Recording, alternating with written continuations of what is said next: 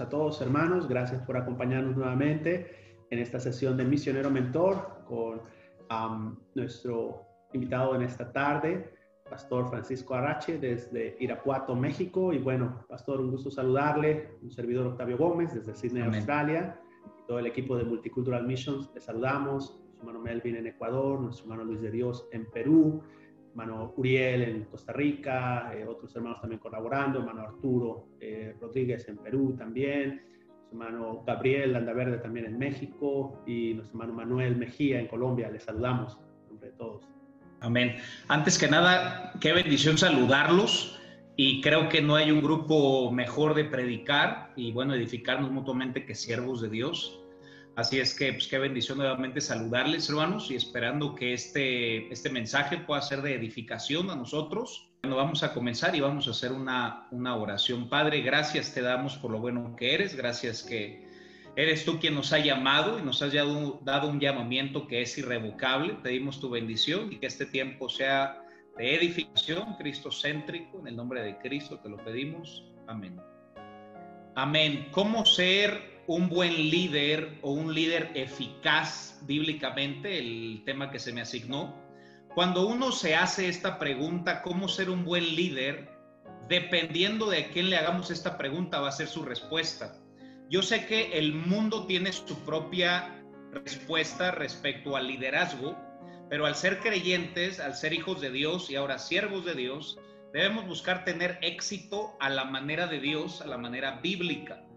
¿Por qué digo eso? Porque es posible tener éxito, tener éxito y no agradar a Dios, o no tener éxito, pero sí agradar a Dios. Entonces, debemos de, buscar tener un liderazgo espiritual y un liderazgo cristocéntrico. Eh, quisiera hacerles una pregunta. ¿Ustedes creen que Noé fue un líder exitoso? La respuesta es innecesaria, ¿verdad? Sí. ¿Cuántos convertidos tuvo en su ministerio Noé?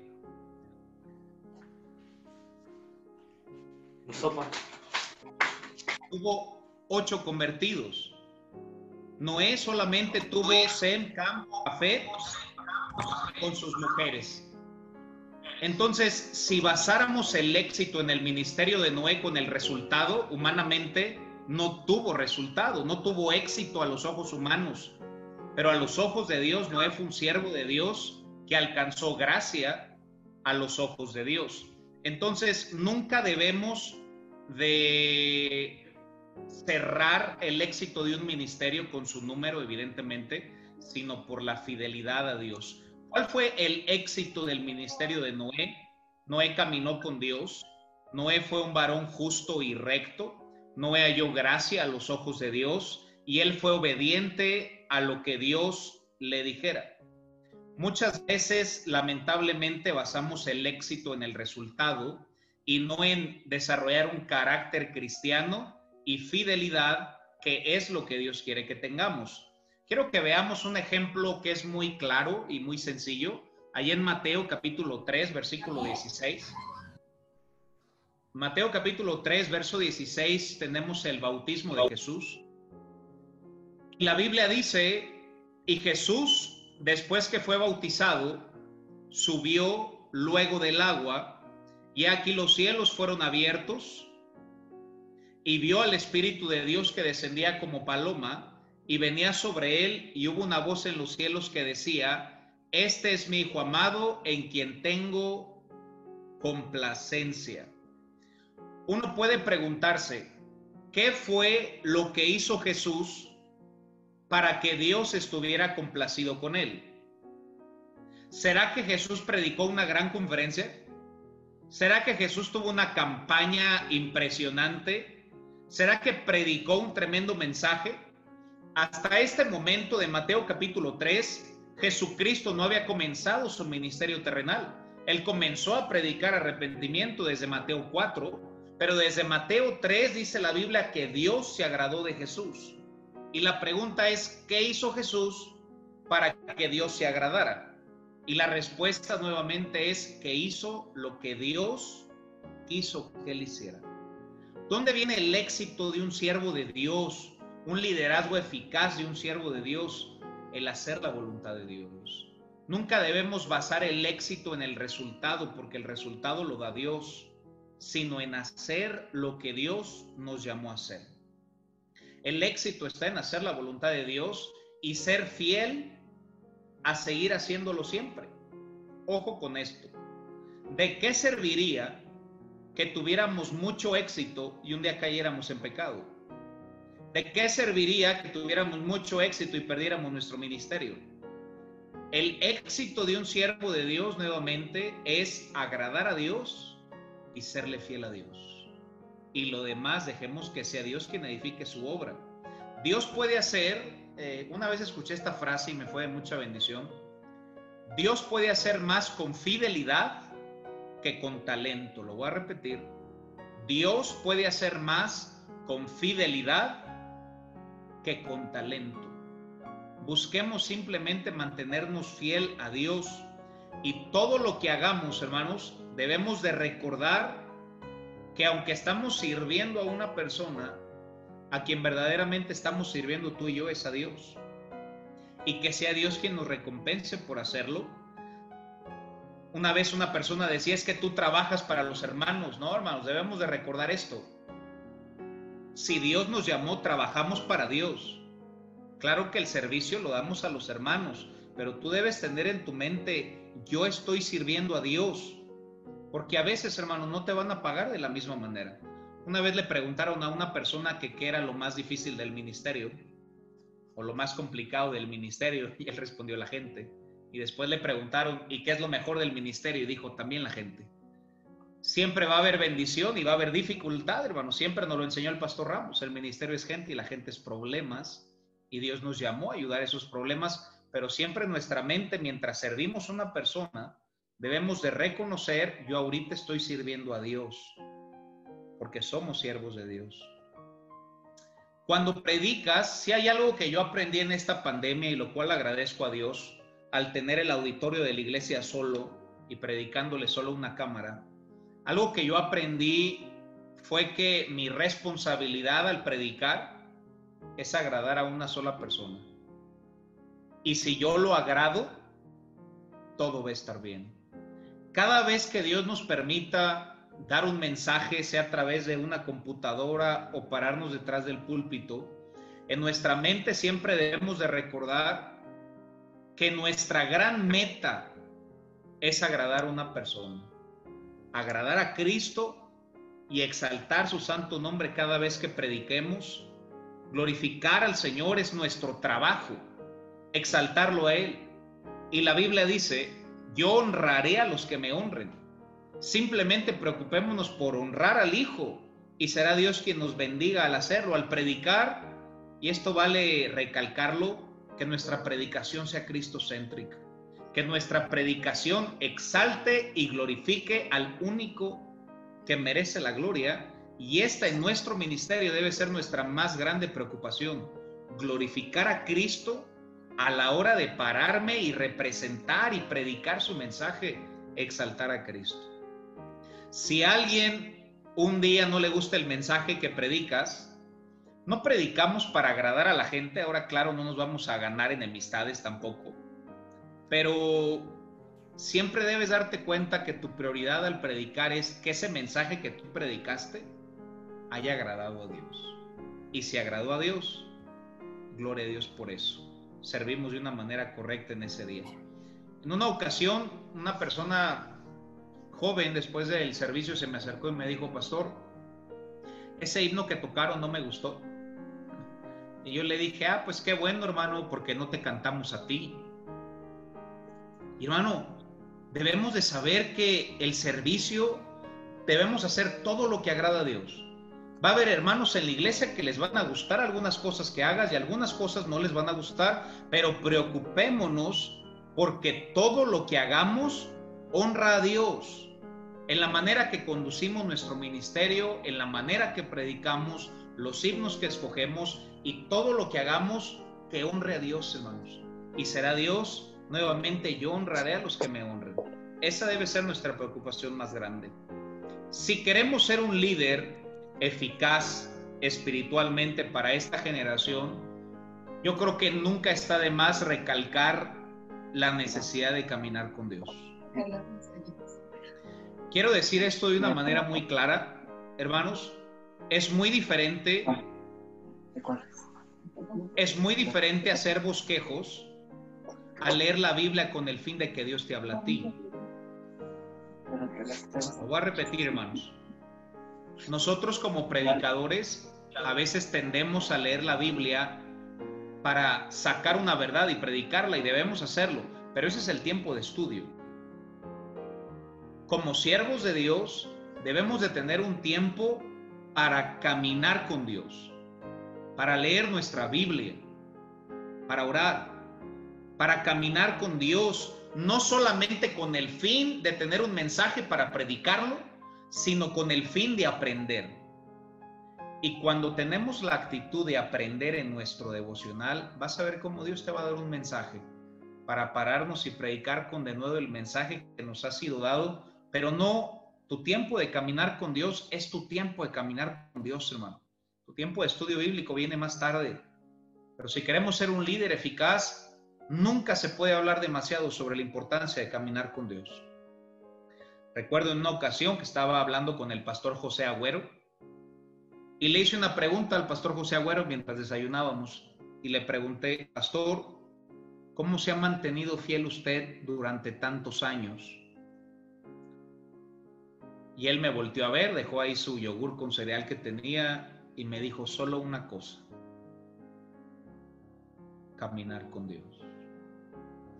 Y me dijo lo siguiente, me dijo, yo tengo amigos pastores que dicen que es suficiente leer un libro cristiano y no siempre leer la Biblia. Nosotros sabemos que es evidente, erróneo, pero hermano, démosle la importancia a lo que es importante, caminar con Dios. Caminar con Dios es la base de la vida cristiana, no solo al ser siervos, sino al ser cristianos. Y démosle esa importancia, hermano. ¿Por qué? Cuando no tenemos un caminar con Dios, lo único que nos queda es fingir nuestra fe. Ahí en segunda de Timoteo capítulo 1 versículo 5 dice la Biblia, trayendo a la memoria, fíjense, la fe no fingida que hay en ti. Si la Biblia dice que Pablo le decía a Timoteo, trayendo la memoria la fe no fingida, esto implica que la fe se puede fingir. Dios nos guarde y nos ayude a nunca tener que fingir nuestra fe, sino que tengamos una fe genuina y claro, cometemos errores, pero tenemos un verdadero caminar con Dios, lo tenemos como una prioridad de nuestro ministerio y cuando un siervo de Dios deja de caminar con Dios, lo único que le queda es fingir su fe y no le durará mucho tiempo. Nunca se puede estresar demasiado la importancia como cristianos, como líderes y como siervos de Dios, de caminar con Dios. Desarrollemos una fe genuina con fallas, pero que verdaderamente tenemos un caminar con Dios cada día. Cuando no caminamos con Dios, solamente nos quedará fingir o llevar dos vidas. ¿Y dónde está toda la diferencia? Toda la diferencia está en caminar con Dios y quisiera que veamos estos dos versículos, especialmente el segundo mes de tremenda bendición. Y dice la Biblia de Enoch, creo que no hay mejor ejemplo de un hombre que caminó con Dios, porque es lo único que se dice de él que Enoch. Y en Génesis capítulo 5, versículo 24 nos dice la Biblia, caminó pues Enoch con Dios y desapareció porque le llevó Dios.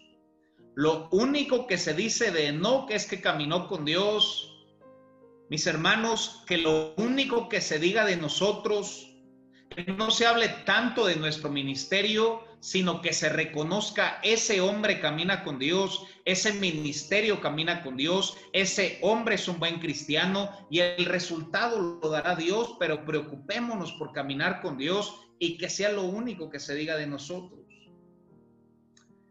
El texto que me impresionó de este punto, de esta verdad de caminar con Dios, está en Hebreos capítulo 11, versículo 5. Sabemos que es el pasaje de los héroes de la fe. Y en Hebreos 11, 5, fíjense lo que dice. Por la fe, Enoch fue traspuesto para no ver muerte y no fue hallado porque lo traspuso Dios. Y antes que fuese traspuesto, fíjense lo que dice el texto, tuvo testimonio de haber agradado a Dios. O sea, ¿te imaginas que Dios diga de una persona, esa persona me agradó en la tierra? Ese fue el testimonio de Enoch. Y cuando nos preguntamos, ¿y qué fue lo que hizo Enoch para ganar tal testimonio de agradar a Dios? Lo único que podemos resaltar de su vida es que caminó con Dios. Si queremos que nuestra vida agrade a Dios, démosle la importancia a lo que es más importante, que es caminar con Dios. El testimonio no fue solo con las personas, sino directamente con el Señor y nuestra meta más grande en esta vida es agradar a Dios. Punto número dos, solamente tengo tres puntos, pero punto número dos, no solo debemos caminar con Dios, sino número dos, debemos crecer en el conocimiento de Dios. O sea, no hay un momento en que un siervo de Dios diga, eso ya me lo sé, eso ya lo aprendí. Siempre debemos acrecentar nuestro conocimiento de la escritura y de Dios. Segunda de Pedro capítulo 3 versículo 18 dice la Biblia, antes bien, creced en la gracia y fíjense, y el conocimiento de nuestro Señor y Salvador Jesucristo. ¿Sabes quién dijo eso? Lo dijo Pedro. De una edad ya muy grande, claro, inspirado por el Espíritu de Dios, pero dijo, creciendo en el conocimiento de nuestro Señor Salvador Jesucristo. Yo prediqué de este versículo durante 16 miércoles en la iglesia, que hablé sobre los atributos de Dios o quién es Dios en la Biblia. Y debemos de darnos cuenta de esto, hermanos. Para ser un mejor líder, no son mejores métodos, sino mejores cristianos, lo voy a repetir. Para ser un líder eficaz, no se requieren mejores métodos, se requieren mejores cristianos. Y para ser mejores cristianos, debemos conocer más a nuestro Dios.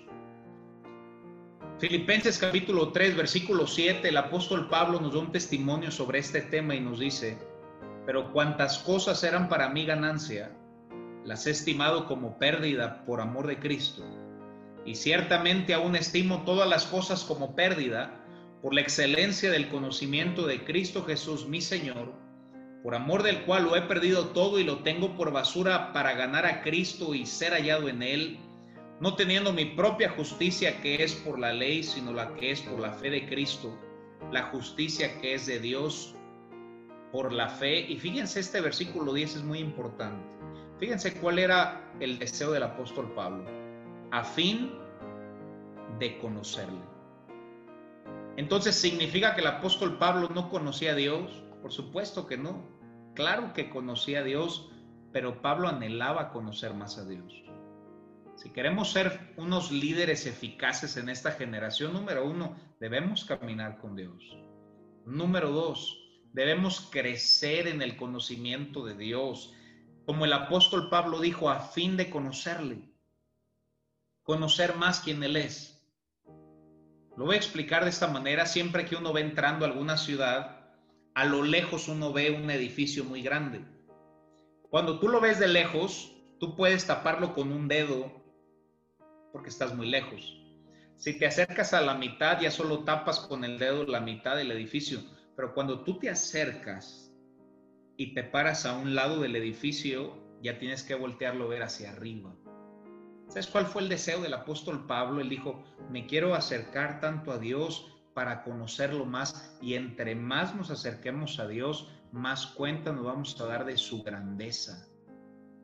Debemos caminar con Dios y debemos crecer nuestro conocimiento de Dios a fin de conocerlo. Ya lo conocemos, ya somos salvos, ya somos sus siervos, ya Dios nos llamó, ya nos apartó, pero Dios nos permita seguir creciendo en el conocimiento de nuestro Señor. Les voy a hacer una pregunta.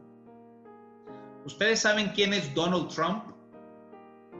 Ustedes dirían, pues claro, pastor, es el presidente de Estados Unidos. Ok, ¿lo conoces?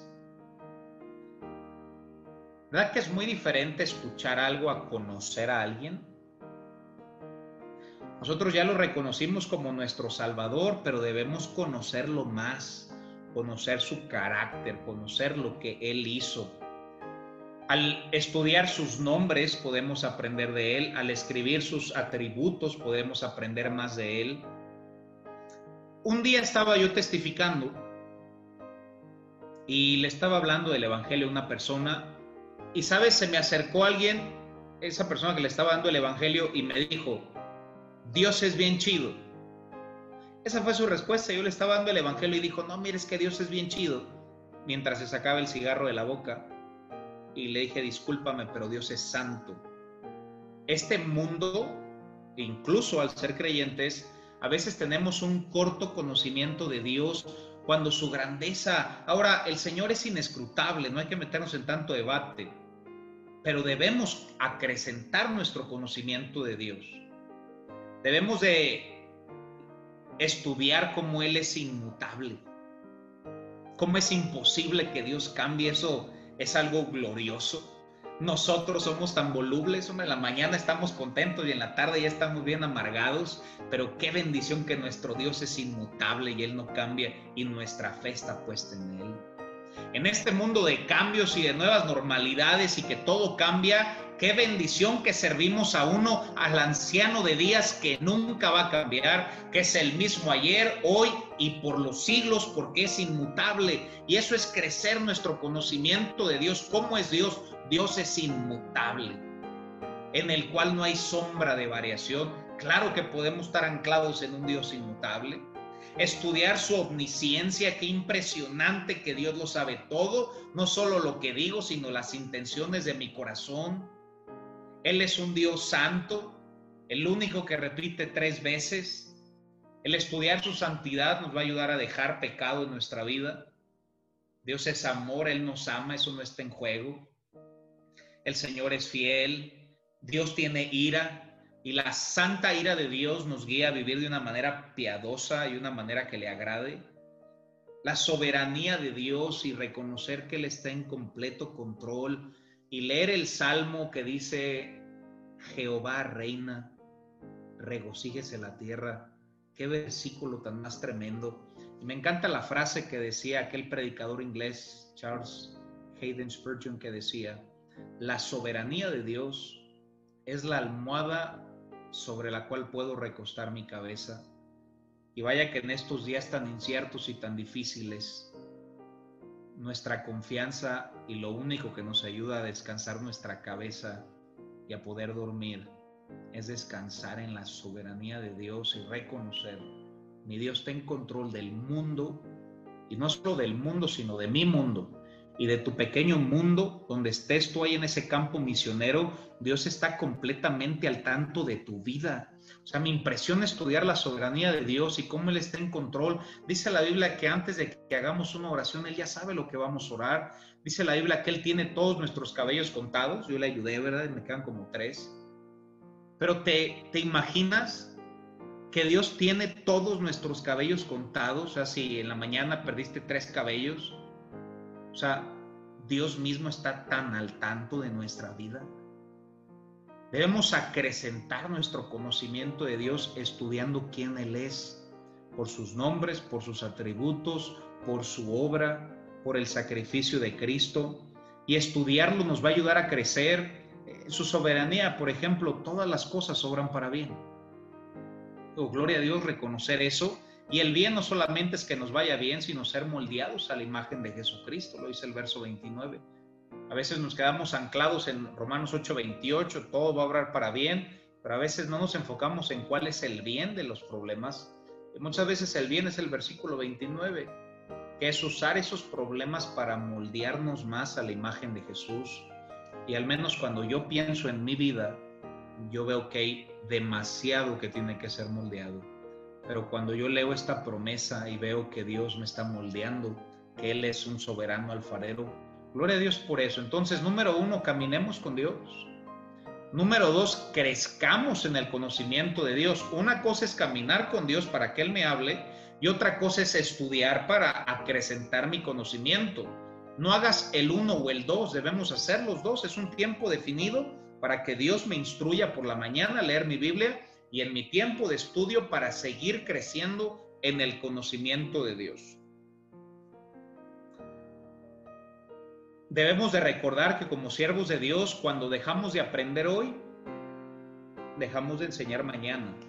Y creo que todos queremos seguir enseñando mañana, así es que debemos seguir aprendiendo, hermanos. Qué bueno que Dios nos dé medios como estos para poder crecer. Y hay tantos libros, ¿verdad? Que gracias a Dios por eso. Y cabe mencionar esto. Ten cuidado con lo que lees, porque en eso te vas a convertir. Esta idea de este libro no me influye, eso es una mentira. Todo lo que leemos nos influye. Simplemente debemos preguntarnos si quiero que ese libro me, influencie mi vida.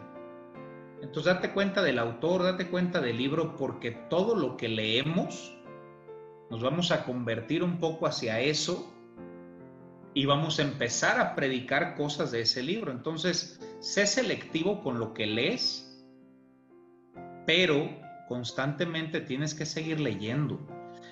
Tan solo mira lo que Pablo decía cuando estaba preso, él dijo, tráeme el capote, hacía frío, quería su capote, tráeme los libros, era un hombre de lectura, pero sobre todo tráeme los pergaminos y más que cualquier otro libro cristiano, porque hay algunos que llegan a gustarnos mucho, sobre todo siempre los pergaminos, hermano. Pero sigamos creciendo nuestro conocimiento de Dios. Y aterrizando el mensaje de esta tarde, hablando de un liderazgo eficaz, que fue el tema asignado, creo que ese podemos abordarlo a lo que la Biblia dice en Mateo capítulo 18, versículo 1 Mateo capítulo 18, versículo 1, nos dice la Biblia, fíjense los, los discípulos la pregunta que hicieron. En aquel tiempo los discípulos vinieron a Jesús diciendo, ¿quién es el mayor en el reino de los cielos? Qué pregunta por los discípulos y creo que a veces así somos. ¿Qué ministerio es más grande? ¿O cuál hizo esto? ¿Cuál hizo esto otro? Vamos, ¿Qué pregunta de los discípulos? Miren la sabiduría y la respuesta de Jesús, versículo 2. Y llamándolos Jesús, y llamando Jesús a un niño, fíjense lo que hizo con el niño, lo puso en medio de ellos. Estaban todos ahí preguntándose quién es el más grande. En otra porción de la escritura él dice, ¿quién se va a sentar a tu diestra, maestro? Y Jesús trae un niño, todos estaban ahí en un círculo, dice que lo puso en medio de ellos, entonces es evidente pensarlo. ¿Y quién es el líder espiritual eficaz para esta generación? Con este pasaje, el líder eficaz es aquel al cual Jesús toma y pone en medio de un grupo Ahora, preguntémonos en esta historia sobre quién estaban los ojos en esa historia. Sobre los discípulos sobre el niño. Estaba sobre el niño, lo puso en medio de ellos. Y mientras él estaba en medio, estaba rodeado de los discípulos y el pequeño, ¿verdad? Siendo un pequeño menor en estatura y etcétera, él tenía que verlos hacia arriba.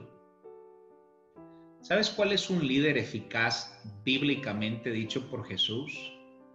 Aquel al cual Jesús pone en medio, que los ojos están hacia esa persona, pero tú te sientes inferior que las personas de tu alrededor. Y era la enseñanza que Jesús quería darnos. Y después nos dice, de cierto os digo que si no os volvéis y os hacéis como niños, no entraréis en el reino de los cielos. Así que Cualquiera que se humille como este niño, ese es el mayor en el reino de los cielos. Y cualquiera que recibe en mi nombre a un niño como este, a mí me recibe. Aquel al cual Jesús pone en el centro y él sirve y se siente inferior que las personas de su alrededor y les sirve. Lo que me lleva al último punto de este mensaje. El mejor líder es el que más sirve o a más sirve. Al ser cristianos, nuestro mayor ejemplo es Jesús. Y un mensaje sin Jesús es como un hospital sin medicina. Así es que qué bendición terminar este mensaje con el ejemplo de Jesucristo. Y Jesucristo nos dejó un ejemplo de liderazgo en su servicio. Y Filipenses capítulo 2, versículo 3, leeré del verso 3 al verso 10 y nos dice, nada hagáis por contienda o por vanagloria. Antes bien con humildad, estimando cada uno a los demás como superiores a él mismo, no mirando cada uno por lo suyo propio, sino cada cual también por lo de los otros. Haya pues en vosotros este sentir que hubo también en Cristo Jesús, el cual siendo en forma de Dios, fíjense, no estimó el ser igual a Dios. Estamos hablando de, de Jesús, no tenía forma de Dios, era Dios hecho carne.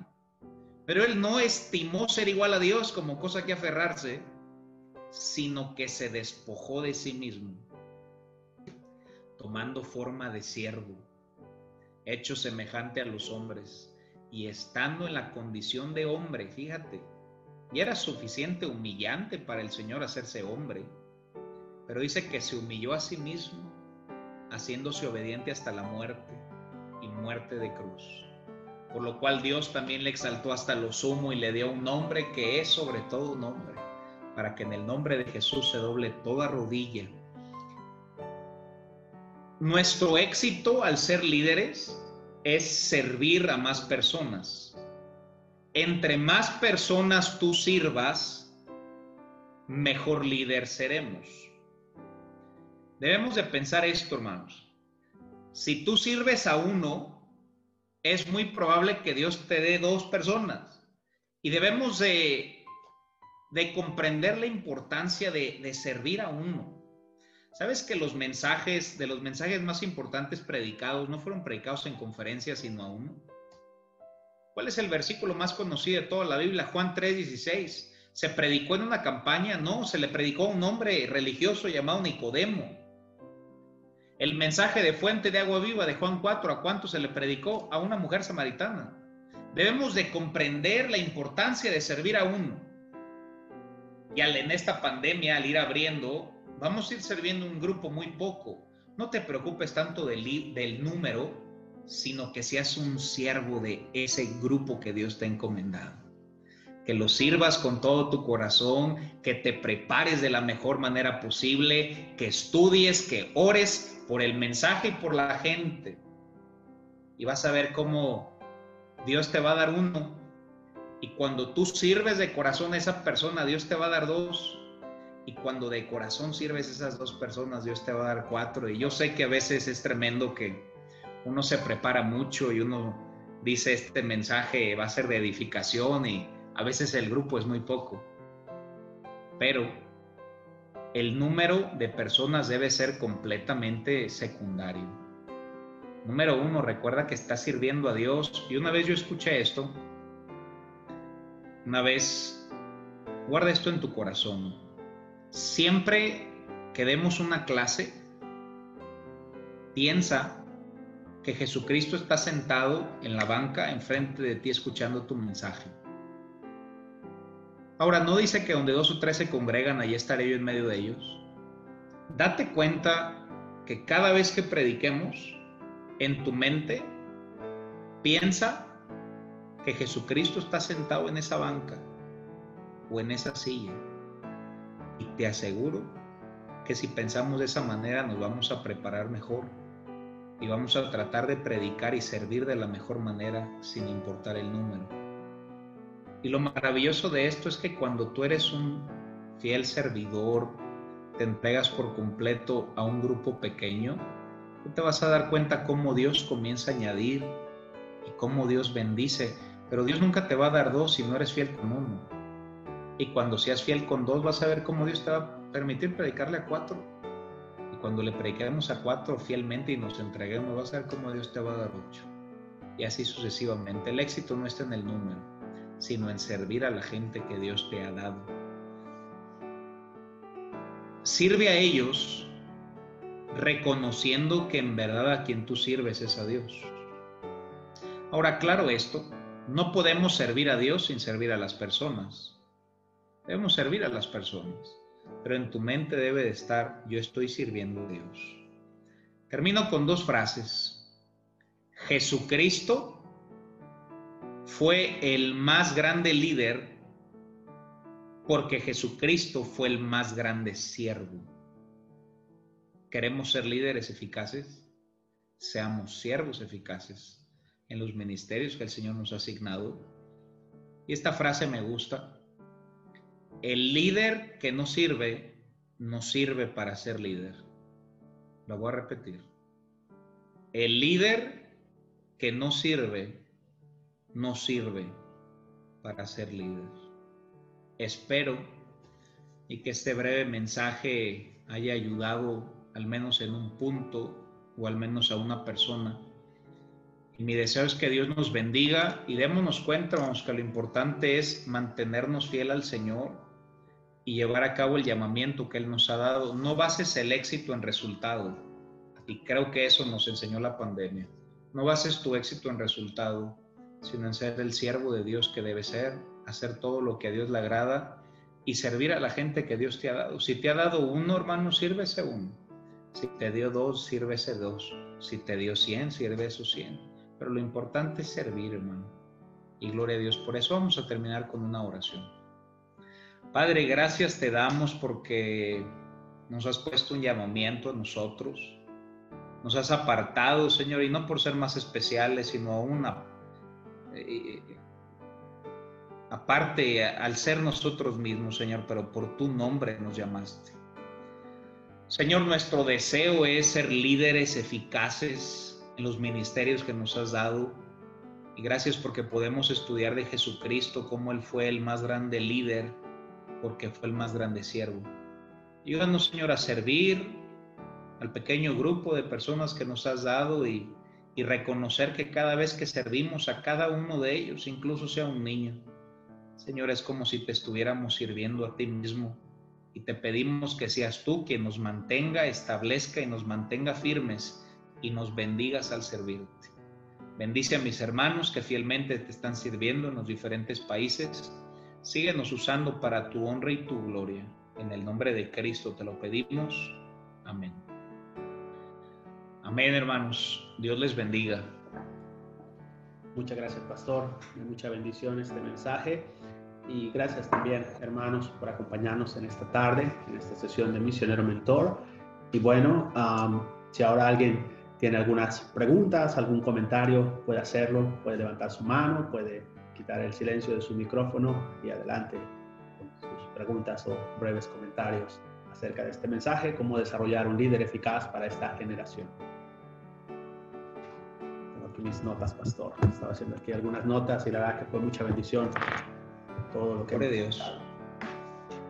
Gloria a Dios, gloria a Dios. Y qué bendición saludarlos, hermanos. ¿eh?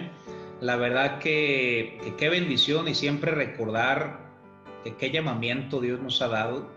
Sé que a veces es difícil el ministerio, el ministerio a veces tiene muchas presiones, también, también tiene muchas bendiciones, hermanos. El predicar y ayudar a alguien es algo invaluable.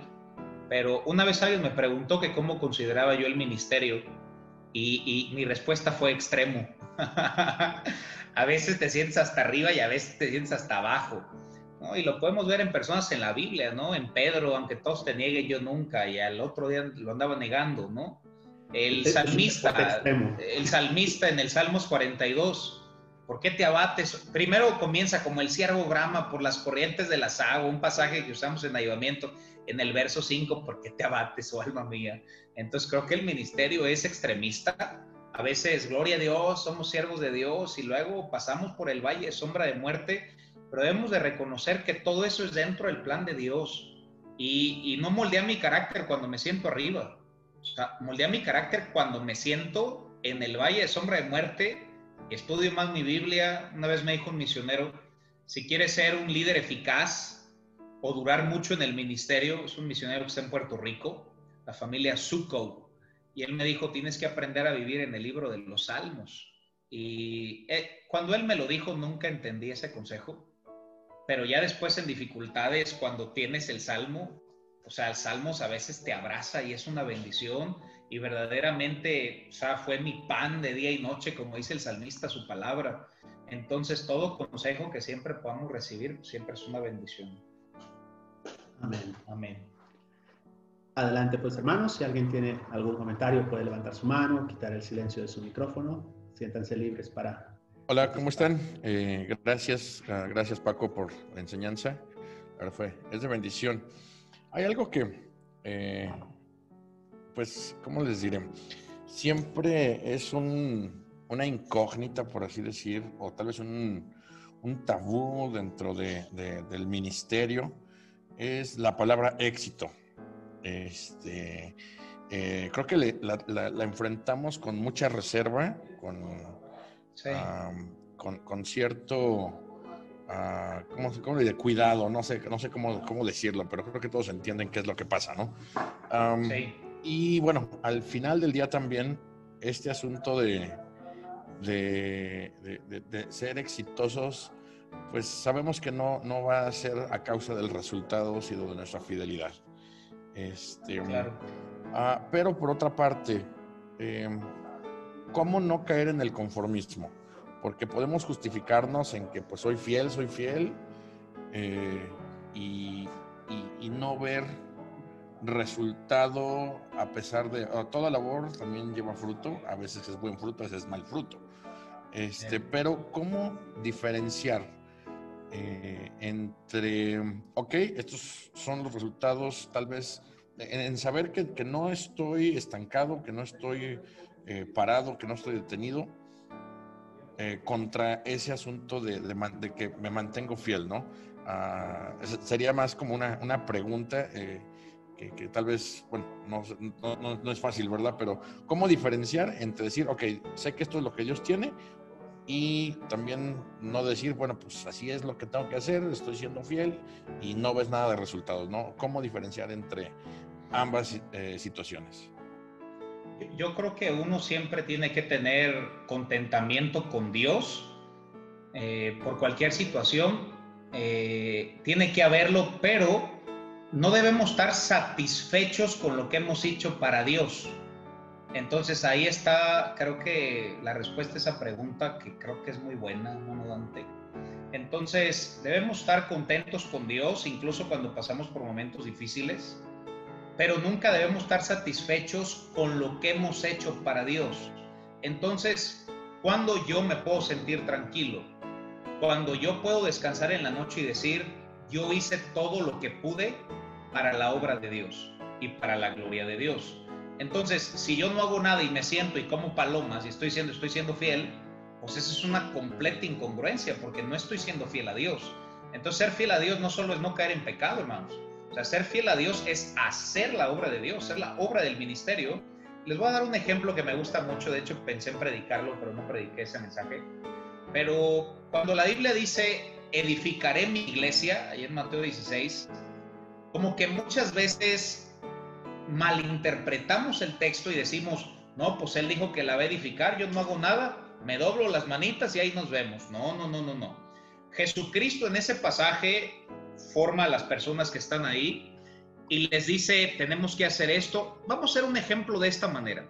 Supongamos que viene un arquitecto y el arquitecto dice, vamos a hacer un edificio y este edificio va a tener 20 pisos y cada piso va a tener un baño y va a llevar tal color, la, la, la, la, la. Bueno, luego regreso y que todos se queden, mira, pues él dijo que lo iba a hacer, yo creo que lo va a hacer yo creo que hasta perderían su trabajo aquellos a los cuales el arquitecto les encomendó una obra.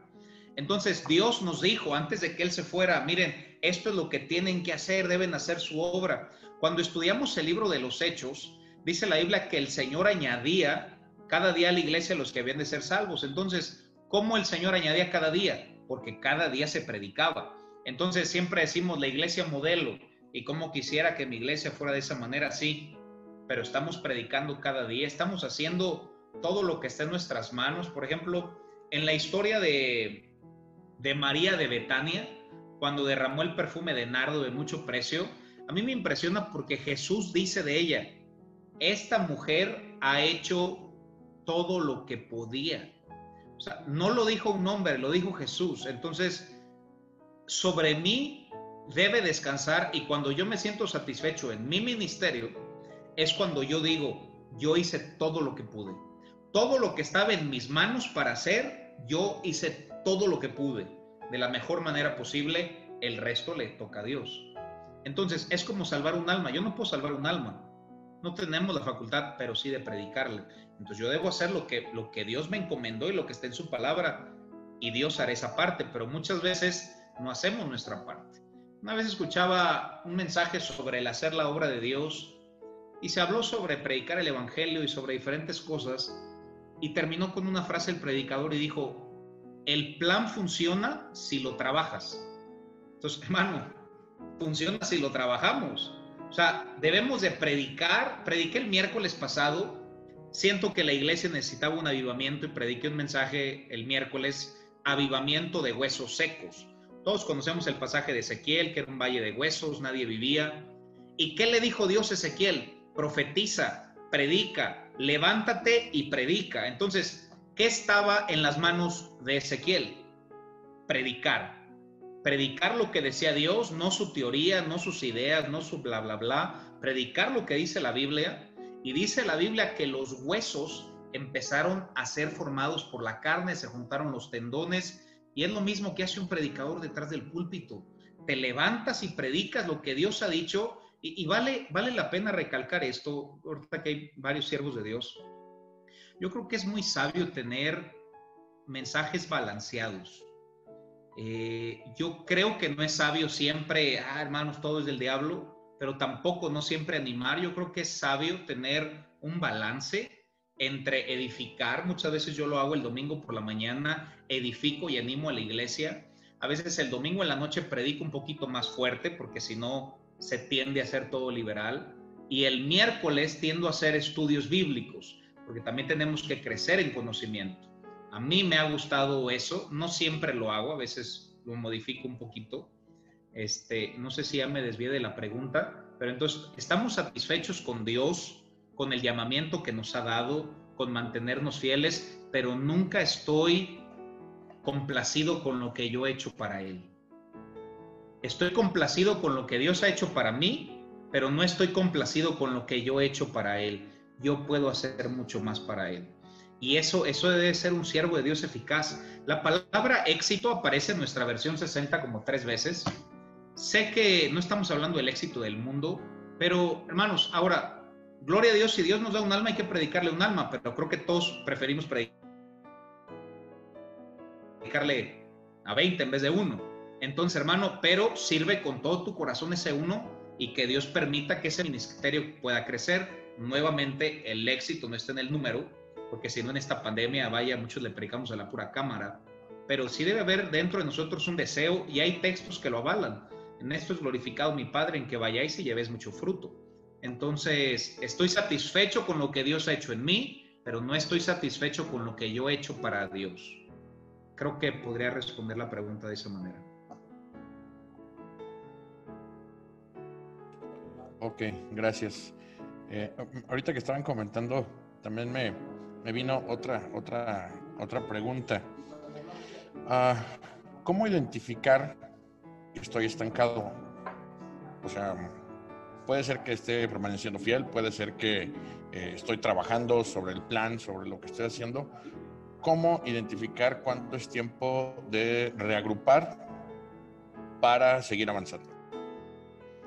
La pregunta es muy buena entonces, yo una vez hablaba con el pastor Córdoba, estábamos en el carro, y, y, me dijo, tu iglesia no siempre puede estar arriba.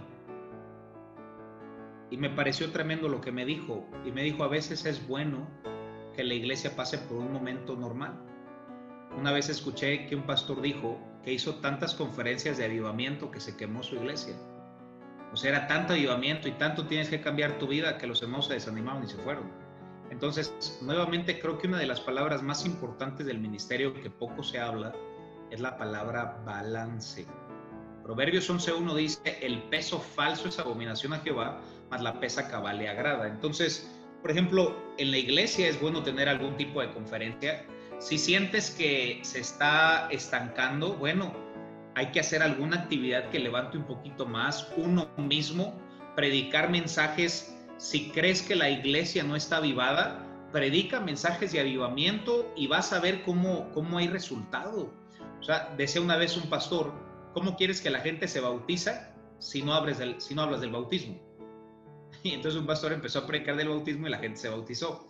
Entonces empieza a predicar sobre veas donde está fallando o donde se está bajando la guardia en la iglesia. Entonces es sabio, nuevamente, nunca se puede mantener una iglesia hasta arriba, nunca se puede, pero ten cuidado cuando se estanca.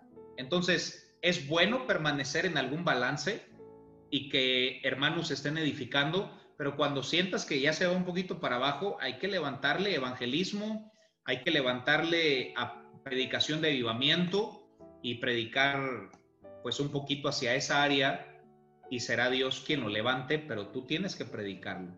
Entonces creo que es una pregunta muy buena y pues nunca hay que estar estancados. Todo lo que se atasca apesta, ¿no? Digo, el agua que se atasca apesta y se hace verde y el agua que corre es cristalina y es muy bonita, ¿no? Entonces, es bueno tener un balance, nunca podemos mantenernos arriba, pero me podemos mantenernos abajo, ¿no? Entonces, tener un balance y si sientes que va para abajo, aviéntale con todo. Y en el área, si ves que se está cayendo la santidad, vamos a predicar Dios es santo y aplicarlo en, en un punto, este, aterrizar la idea y, yo creo que uno se da cuenta, vamos, incluso cuando se da el mensaje, uno, uno se da cuenta sobre dónde va cojeando. Por ahorita es un poco distinto por la pandemia, este, pero sí eso es lo que yo haría cuando siento que la iglesia se estanca. Antes de que la iglesia entrara en la pandemia, yo hacía una actividad grande al mes en la iglesia. A lo mejor un mes era una campaña evangelista, evangelística, a lo mejor al siguiente mes era invitar a un misionero, a lo mejor a la siguiente era otra conferencia de la familia, no sé, y siempre trataba de mantener alguna actividad, no siempre grande, pero tratar de, tener algo. Ahorita es un poco complicado, pero eso es lo que yo hacía en mi iglesia. Eh, pero nuevamente no es malo tener un tiempo tranquilo, incluso eh, creo que esta, e, este consejo yo lo guardé en la pandemia y, y no es, mi meta al menos ya no es llenar el templo, mi meta es llenar a la gente que va al templo de Dios. Y si yo los lleno a ellos de Dios, Dios va a hacer la obra. Entonces necesitamos tener un grupo sólido de hermanos que, que aman a Dios, que quieren servir, porque solos no podremos. Entonces, este, ya creo que di tres respuestas, ¿verdad? Pero excelente pregunta, hermano Dante.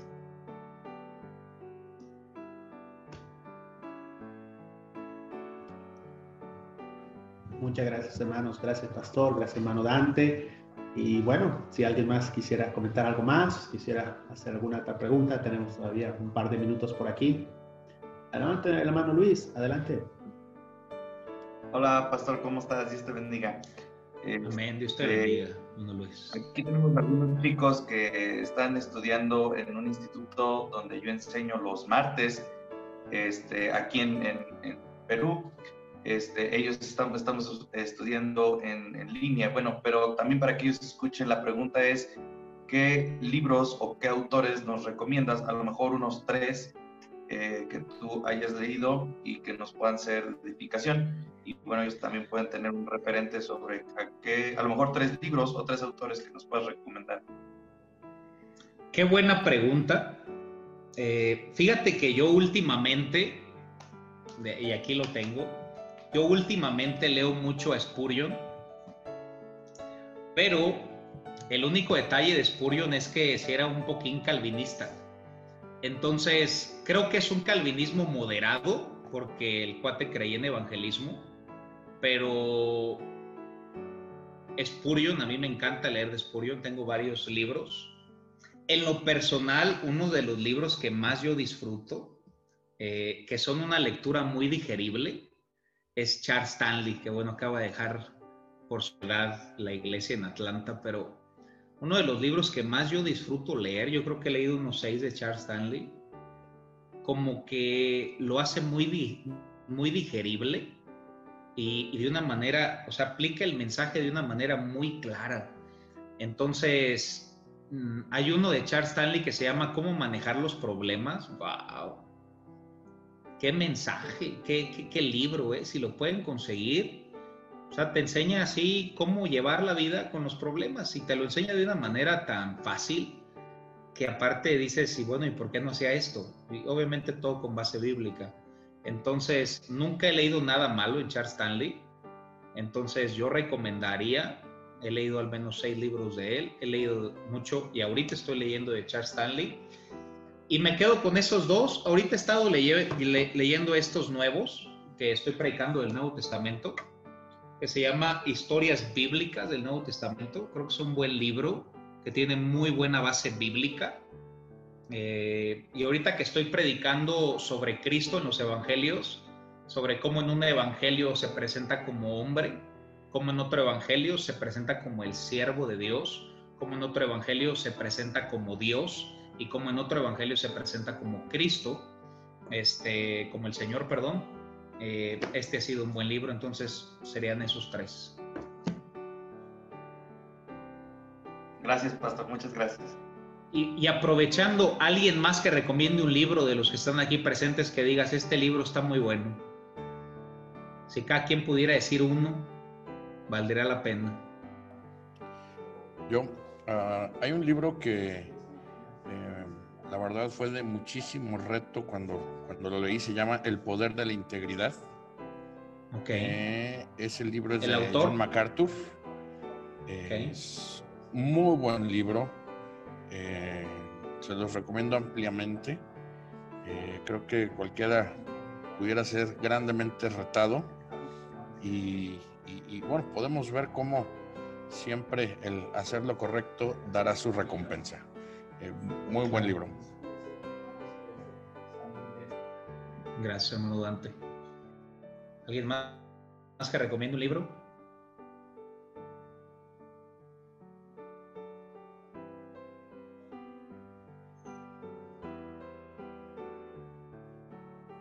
Voy a traer los míos.